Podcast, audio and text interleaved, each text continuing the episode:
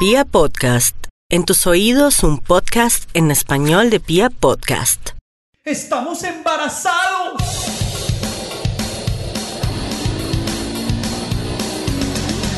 Los pañales, la comida, las pataletas, el jardín, el colegio, la primera adolescencia, la segunda adolescencia. la carrera, ¡no!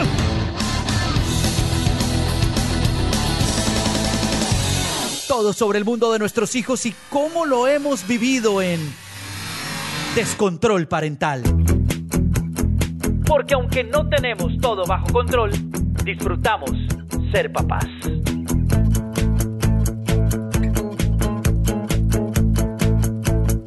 Hola, hola, ¿cómo están todos? Qué maravilla otra vez con ustedes acá compartiendo con Paola, con Hola. José. Estamos aquí en Descontrol Parental. ¿Cómo les ha ido? Muy bien, ¿Qué tal muy todo? bien. Acá ¿Qué tal en- para, Para llorar. para llorar, para reír y para contar muchas historias a nuestros oyentes. Me parece fantástico. José, ¿qué tal hoy? ¿Cómo vas? Muy bien, muy bien, listo, preparado, con una gran historia. Antes la estaba repasando ahorita. ¿Qué fue lo que pasó? ¿Qué es lo por que voy a contar?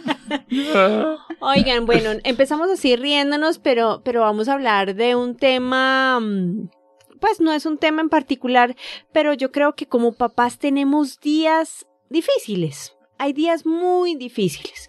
Yo creo que echamos cabeza y decimos, bueno, ¿cuál fue el día más difícil para mí como papá? Y de pronto le preguntamos a una vecina, a un amigo, a un familiar, y el día más difícil fue completamente distinto. Exactamente. Y hay diferentes niveles de dificultad para cosas de pronto, para, para algún tema que para mí fue difícil, tal vez para alguna mamá fue muy sencillo y viceversa. Ninguno Entonces- invalida al otro. No, para nada, porque eh, todos tenemos niveles de sensibilidad distintos, Ajá. circunstancias muy distintas y pues nos llevan a ese momento, el día más difícil con mis hijos. ¿Cuál fue para cada uno de nosotros? Uy, Si quieres, José, Bueno, cuéntanos empezar hoy, cuál ver. fue tu día más pasa es- difícil. eh, mi día más difícil va acompañado de como de un momento, como de una de una Coyuntura. coyuntura, sí. No fue un momentico, sino un momentote. Exacto, exacto. Porque todo empieza es cuando empieza a dejar el jardín Emiliano.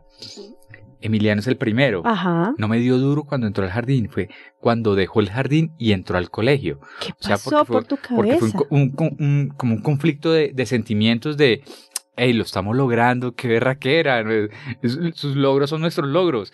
Y, Ajá. hey, cada vez se nos está creciendo, ¿qué está pasando? Y, y- y Emiliano se graduó con birrete y con toga y todo. birrete, la vaina así de niños y ay, you know, eso, eso a mí me afectó hartísimo. Pero ¿por qué te afectó? ¿Qué pensaste? ¿Qué pasaba por tu corazón, tu cabeza, tú? Hay algo que ah, eh, mucha gente le pregunta a uno cuando tienen dos hijos. Ay, ¿cuál es tu favorito? No, uno los ama a los dos por igual. Uno, claro. Lo que pasa es que Emiliano es el partner, el, el mayor, el con el que he vivido más vainas, ¿me entiendes? Benjamín me derrite porque Benjamín es el lambón, el papi te ama, el que te ama de abrazo y todo.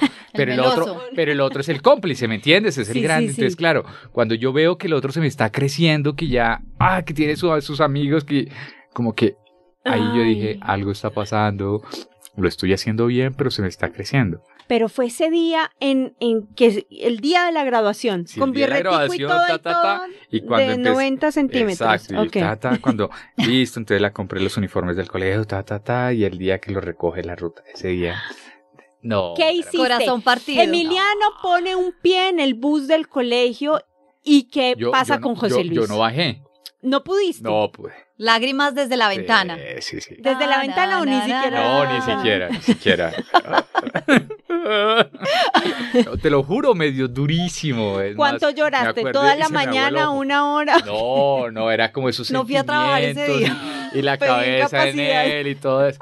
Mira, hace, hace poquito, hace poquito, en el colegio en- envían correos cuando le pasa algo. Entonces, seguimiento de enfermería.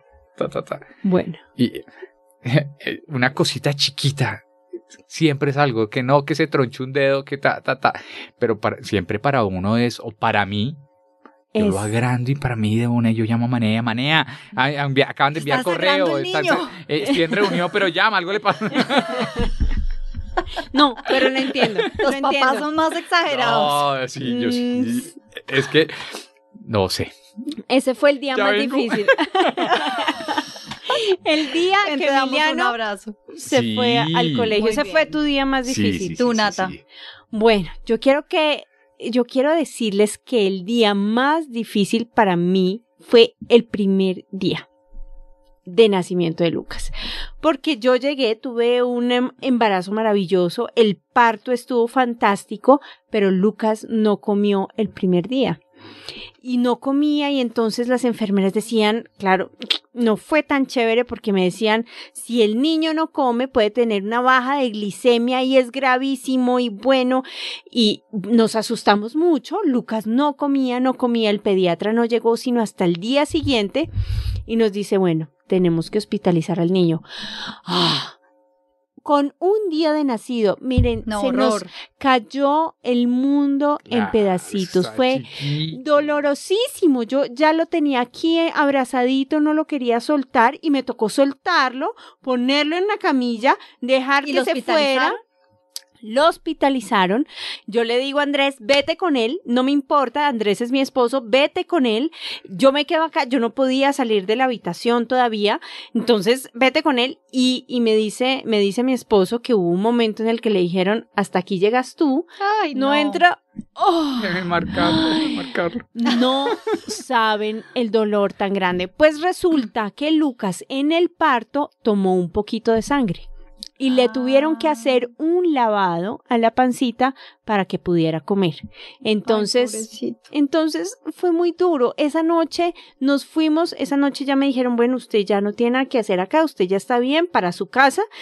Y nos tocó dejar la primera noche, la segunda noche, porque la primera estuve yo con él, la segunda noche al niño en la UCI, en la unidad de cuidados intensivos, en su lavado, en su proceso de recuperación. Bueno, hasta que me echaron, estuve en la UCI, me hubiera podido quedar ahí sentada toda la noche, pero creí conveniente ir a descansar, pero eh, la sensación de llegar a la casa ya Sí. sin barriga y sin bebé Duro. fue terrible. Y yo pienso en todas las mamás a las que les pasa o esto por alguna circunstancia, algunas circunstancias más duras o menos graves o en fin, no saben la sensación tan espantosa. Sí. Llegar a la casa sin barriga, tú sales de tu casa con tu barriga y con toda la ilusión y llegas a la casa dos noches después sin la barriga y sin el bebé. Bueno, es terrible. Al otro día, 4 y 30 de la mañana estábamos ahí en la UCI, llegamos, no me la desprendí un minutico y me dijeron, bueno, dejémoslo hasta el final de la tarde para que esté un poquito más en observación y más y yo, no, me lo quiero llevar ya, ya, lo quiero coger, me lo quiero llevar, quiero sentir que esto ya pasó, pero ese fue el momento más difícil. Y luego tengo otro momento difícil, pero rotemos de historias. Bueno, eh, yo tengo Tú. dos, tengo muchos momentos difíciles, pero podría escoger uno para cada hija, para cada hija, ¿puede ser? Claro. Entonces primero te cuento el que primero sucedió, que fue eh, mi hija menor cuando ella tenía como año y poquito le dio bronquiolitis. Y de ahí para adelante fue muy recurrente todo el tema respiratorio, las enfermedades respiratorias, cada mes tenía una dificultad, le daba gripa y cada gripa era Un trauma, bronquitis, terrible. era terrible. Y eso fue como, no sé, fueron unos nueve meses en que cada, cada mes era un sufrimiento, cada tos era un sufrimiento, mocos. Problemas respiratorios que Exacto. no se hasta que llegó un punto en que empezó a ¿La estar muy- menor? No. La menor. La menor. La menor.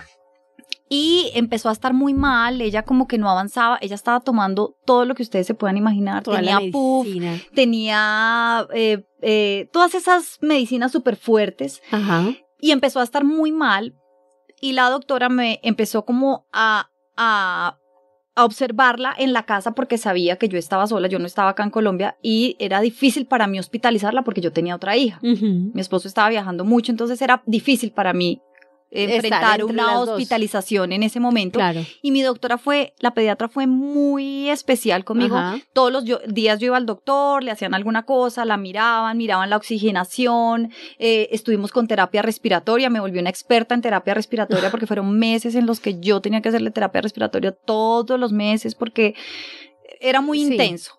Hasta que llegó un punto en que ya ella era como una florecita que se iba apagando, apagando, No apagando, digas, apagando. Ella favor. era ya el día anterior a que la hospitalizaran, ella era gris, ella parecía un viejito Paola. y ella respiraba así. No. Ya como cuando tú Ay, estás y angustia. mi tía se fue a acompañar porque yo le dije, por favor, vente, Necesito ayuda. necesito tu ayuda. Ella se fue. Ella el día que llegó, esa noche me hospitalizaron. Yo, ella llevaba ya tomando antibiótico, pero el antibiótico parecía que cada día era peor, no le funcionaba hasta que ya llegaron, la hospitalizaron. Eh, estuvimos como una semana hospitalizada, eh, pero así como durante esa semana en la casa fue como apagándose, en el hospital empezó a florecer. Eh, tuvo una, una neumonía atípica, entonces no se sabía por qué era, parecía que era por una bacteria, nosotros estábamos internos, pero entonces era como en una zona Aislada, de todo. aislada, las personas que entraban iban con mascarillas, Tapabocas, todo. Entonces fue muy intenso porque es pasar por una hospitalización, era un, era, era un bebé, Muy entonces que la vena, la canalizada, la eso Uy, llorada. la canalizada es muy fuerte. Los Es primeros días, pues ella no respiraba con oxígeno. eh, fue muy, muy, muy duro. Además, era mi pequeñita, porque era la bebé. Claro, era la bebé. Entonces, la verdad que eso fue muy doloroso. Yo me acuerdo todavía. Entonces, ahí nos turnábamos con mi esposo. Yo duraba todo el día. Gabriel iba a quedarse en las noches. Yo iba a tratar de dormir bien para ir a estar todo el día. Estar todo el día. Porque la hospitalización de un bebé es muy intensa. Tú no lo puedes dejar solo un segundo. Claro, tú tienes que estar no. ahí. Entonces, que se movió y se le salió la vena, vuélvele y canalícele la vena. Ay, Ay, no. chiquita, no, es La verdad que fue una experiencia que- muy, muy dura. Sí, yo, así como tú piensas en las mamás que, que, que dejan a su bebé o salen a la casa sin su bebé, yo siempre pienso a todas las mamás que tienen que hospitalizar un hijo porque el ambiente del hospital ya es fuerte. Sí, muy duro. Pero tú ver a tu hijo sufriendo, que de pronto no puede respirar bien y sobre todo ese tema respiratorio, la verdad fue un momento muy ¿Ustedes duro no y les muy pasa- desgastante. No les pasa en esos momentos tan difíciles con los niños que uno quisiera cambiar de papel. O sea, que yo, cuando, cuando Lucas en ese momento se quedó en la UCI, yo, que me pongan a mí ahí y que él salga, que, que, que, que se reviertan los papeles. A, a mí me pasó una, lo que pasa es que sí, eh, Emiliano estuvo hospitalizado, pero fue una cosa de una noche, simplemente porque quedó en observación, pero lo tuvieron que canalizar. Y ahí es donde pasa lo que tú dices, porque yo soy, le tengo fobia a las agujas. Para mí un examen de sangre es lo peor que Es un un doctor me puede hacer, o sea, es lo peor. O sea, yo solamente estaba en una vacuna de Emiliano y fue cuando tenía como tres, cuatro meses Sí. y no volví porque me, no, no me volví una nada, exacto. Sí, sí. Entonces, acaba de nacer Benjamín y le da gastroenteritis a Emiliano, pues, que se va a ir manea con re- recién a nacido. Entonces me fui yo y cuando va y me dice el doctor en urgencias al bebé que canalizarlo y de pronto se queda en observación y yo, no.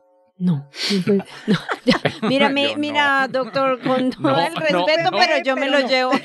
Y ya me manejé, le- es que aquí quieren canalizar, a- no, ya, ¿cómo no vas a dejar? Entonces me dio, ta, ta, ta, me lavó el cerebro, Y te Y yo, que listo, acepté, Sí, pues. pero me tocó decirle a la enfermera, mira, yo soy nervioso.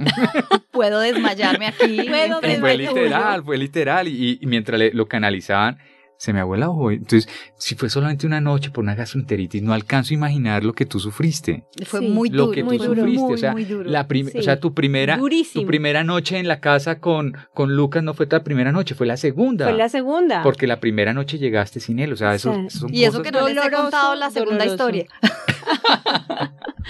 La segunda historia, bueno, yo les cuento mi segunda historia. Yo tengo solo un hijo, Lucas, pero tuve dos momentos muy difíciles. Pues estábamos en una juguetería con el chiquitín y sacó un paquete gigante de una góndola y luego yo intentando meter ese paquete en esa góndola para que no quedara en la mitad del corredor, se desapareció. Lo perdí de vista. ¿Cuántos años tenía? Tres años y medio. Ah, Fue hace hace poquito poco. Tres años y medio. Lo perdí de vista completamente y yo les juro que a mí se me fue el mundo. Yo sentía que estaba caminando, hablando en otra dimensión.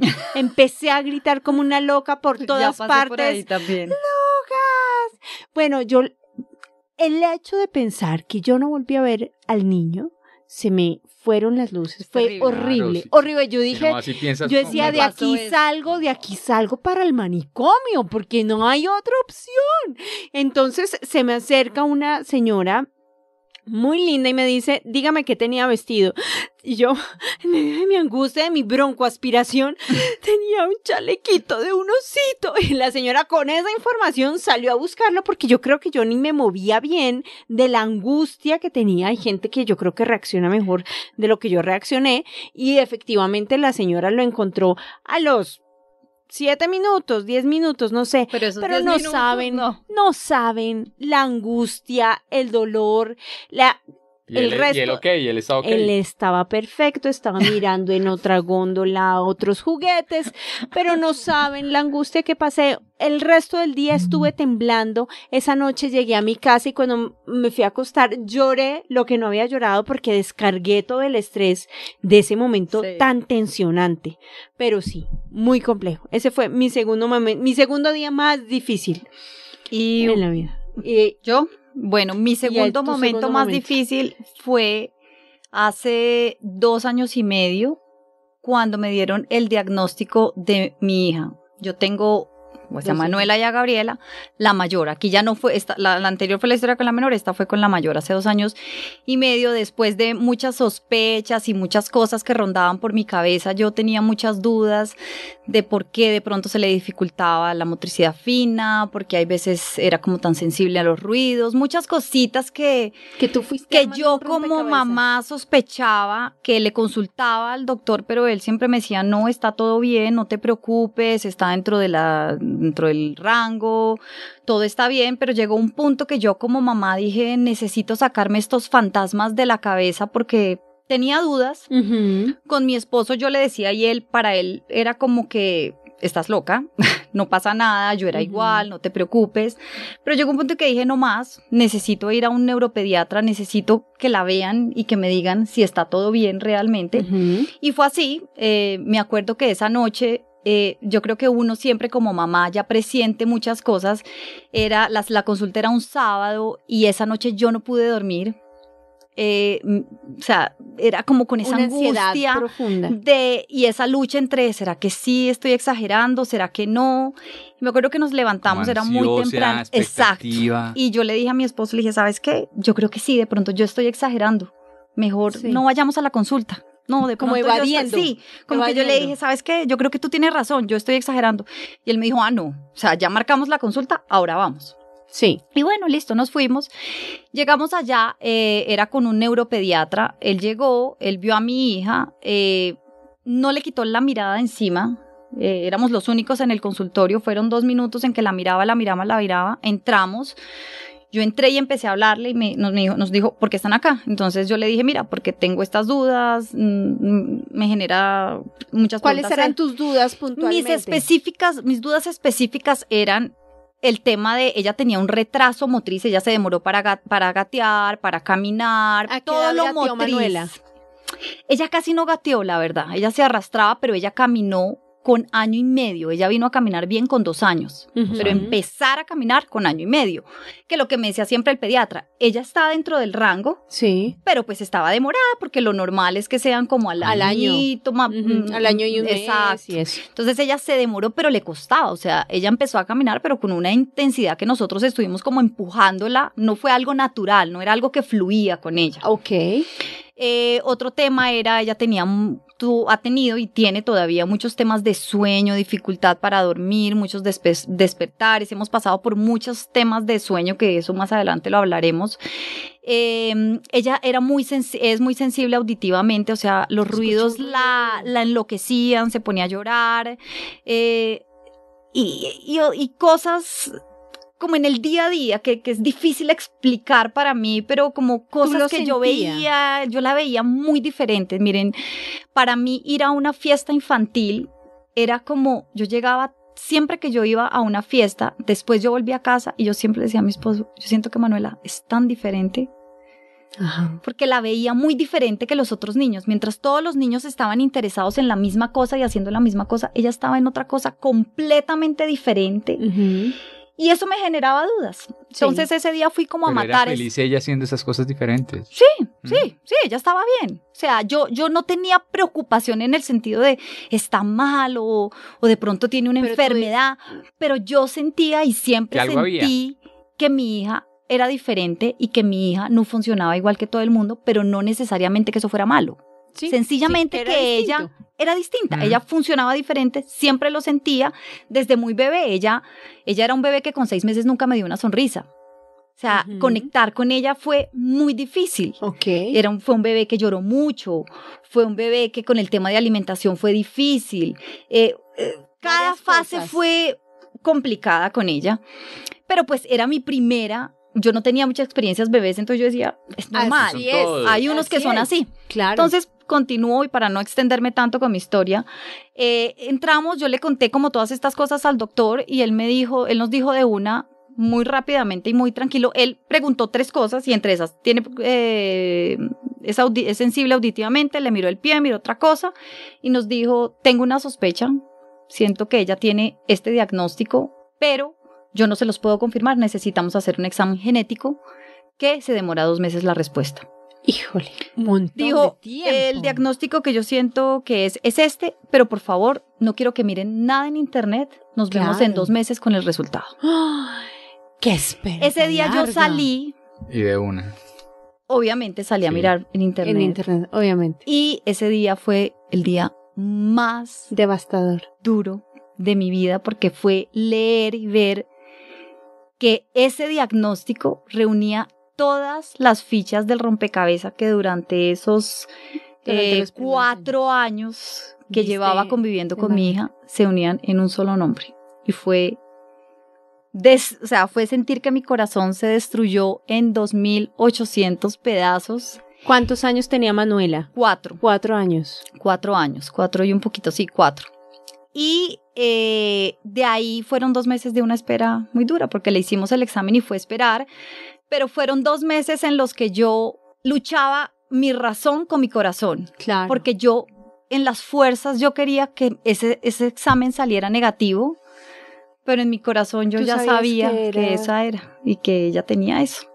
y el examen lo comprobó. lo comprobó, sí, claro. Cuando me lo entregaron fue positivo. Ahí, en ese momento, no fue lo más difícil. Lo más difícil fue ese día que el doctor me dijo. Porque tú ya supiste en tu corazón yo que sí no todo. olvido la canción que sonaba en el carro cuando salimos del consultorio, íbamos para la casa, Manuela iba atrás, mi esposo iba al lado. Yo empecé a buscar en internet y empecé a leer eso y no hasta hoy yo no olvido la canción, yo no olvido Ese momento lo sientes. fue un, un- fue un momento tan, tan fuerte para mí y esos dos meses fueron tan dolorosos que yo, o sea, yo sentía que yo no me podía levantar. Para mí levantarme de la cama era, era doloroso, Era fuerte, era una, porque uh, fue una lucha constante y al final descansé un poco al recibir ya el diagnóstico como que se acabó una tortura, pero la verdad que fueron dos meses en, lo que, en los que me sentí muy torturada. duro, no, muy duro. Muy duro, Pau, muy, muy, muy duro. Pero vamos a hacer, me parece importante que hagamos un podcast sobre el diagnóstico. Lo vamos que a hacer porque me gustaría contar sobre, sobre ese diagnóstico. Él pertenece a las enfermedades raras, o sea, uno de cada 15 mil, cada 20 mil niños lo tienen. Y yo sé que hay muchas mamás y muchos niños por ahí buscando un diagnóstico y no lo saben y por eso es tan importante siempre informar. Así que vamos a hacer ese programa para, para contar y para yo entrar en detalles de qué se trata de qué se este trata. tema. Muy bien, pues bueno, fue, hablamos de los días más duros y es uno de los programas más Sí. duros también. Así que bueno, nos vemos en la próxima, nos oímos más Nos bien en la oímos. próxima. Y a lo mejor nos podemos ver un día, ¿Por qué no? hacer Foto, un foto, video, foto. No, un video, sí. un video y los eh, invito para que nos sigan en Instagram, des guion al piso, control parental. Ahí pueden ver quién somos, nos pueden seguir en las redes sociales. Vamos a estar colgando información también sobre los temas que hablamos acá y cosas que de pronto no podemos explicar muy bien con palabras y que se los, puedo- se los podemos mostrar con una imagen en Instagram. Así que ahí nos vemos y bueno, un abrazo a todos. Un abrazo. Adiós. Chao, chao. Hasta la próxima. Descontrol parental. Porque aunque no tenemos todo bajo control, disfrutamos ser papás.